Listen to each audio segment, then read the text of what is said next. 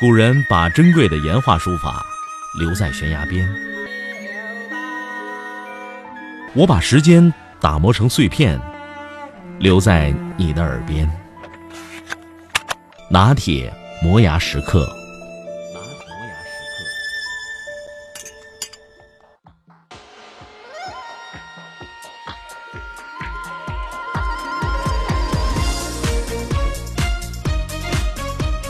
最近有好几条与广场舞有关的新闻，在徐州，每天晚上都有万人暴走，暴走团以中老年人居多，成员大多都是广场舞大妈转型而去的。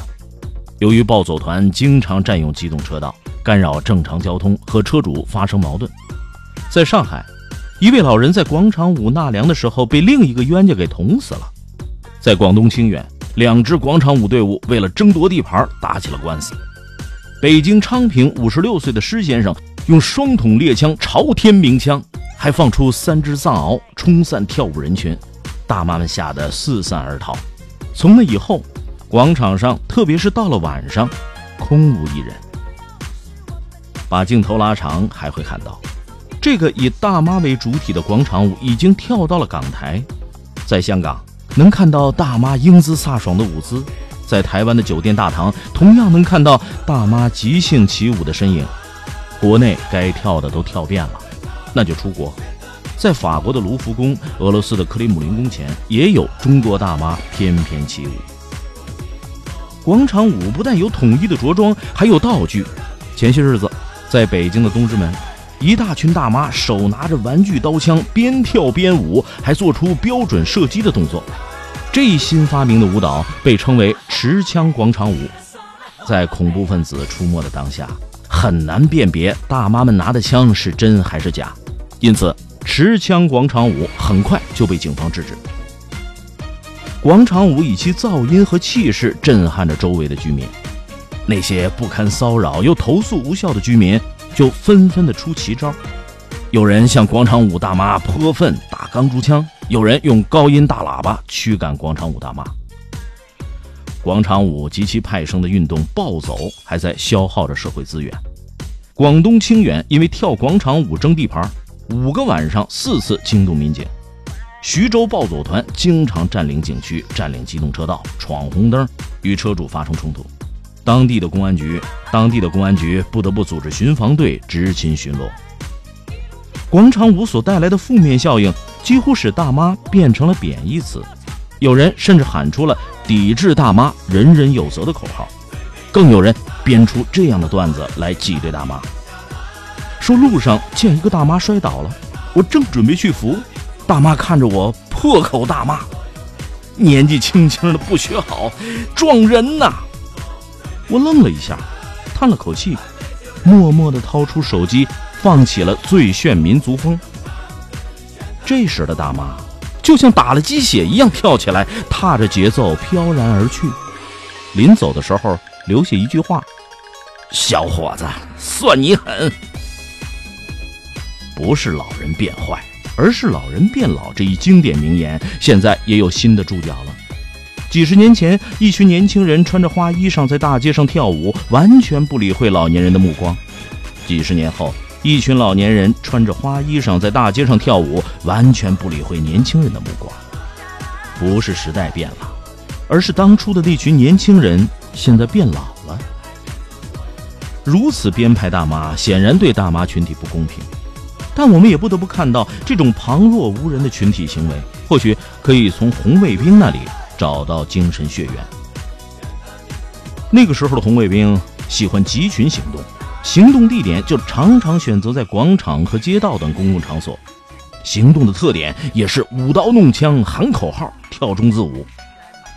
探究这种精神血缘关系，不是在大叔大妈和红卫兵之间画等号，而是我们可以从中发现这样的道理：一个时代的群体行为和群体文化是有记忆、是会遗传的。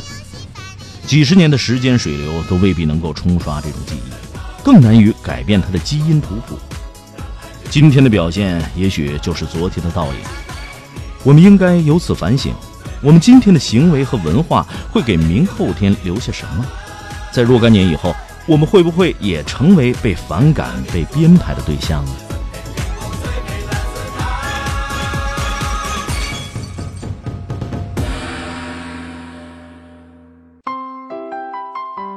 前天晚上在广场上遛弯接了一个朋友的国际长途。广场上跳舞的动静忒大，我大声喊叫了半天，就和那阵地上拿着报话机呼叫一样，也没有听清对方说什么。没办法，后来回到家凌晨的时候呢，我把电话给打过去。朋友问我说：“哎，你是不是参加露天音乐会呢？”嗨，我说什么音乐会？我说我遛弯呢。那遛弯怎么这么大动静？得，咱也别浪费电话费了，咱 Q 上说吧。我和朋友就说起了国内这两年广场舞盛行，由此引发的一系列连锁反应。说着说着，我就想，哎，国外有没有这种情况？怎么处理的？朋友呢就和我说了说国外的情况。在国外，许多公众娱乐活动产生的噪音、声光电等效应不亚于广场舞，甚至远在广场舞之上。比如在加拿大的温哥华，每到周末的时候。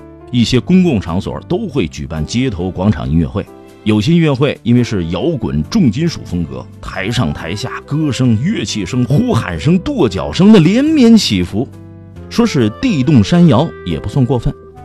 然而，所有这些在公共场合举行的活动都有严格的约束和限制，比如说在温哥华，什么样的场地允许举办什么样的公众活动，那是有严格限制的。离居民区比较近的地方，噪音比较大、聚集人数比较多的活动，就会明确的列入禁止范畴。而那些允许举行这类集会活动的地方呢，通常呢都会到人烟稀少、不会扰民的地方。在居民区范围内或者附近，你别说摇滚乐、广场舞之类的大动作了，就是高声播放音乐，被投诉或者报警以后，也会受到严肃处理。到了居民区，晚上超过九点，住宅内的音乐声或者音响都要调低。如果一旦被举报，警察会马上上门。对于居民区内的噪音或者集会扰民，国外许多地方采取的是零容忍政策，就是社区内固定的业主只要有一户发出反对，那就禁止。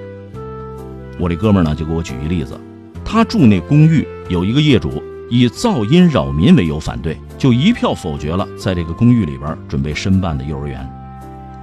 媒体上也说了。说，在调查的数据当中，认为广场舞声音大、扰民的意见多达五成。倘若这样的事儿如果发生在加拿大的一些社区或者公寓，而且参与者都是社区的业主，广场舞那是断乎跳不成的。我认为啊，广场舞让跳还是不让跳不是关键，关键是不扰民。这方面呢，国外可能给我们提供一些经验。不过，中国大妈们大概也不是非跳广场舞不可的吧？好了，各位朋友，今天呢我们就聊到这儿。我是拿铁，明天见。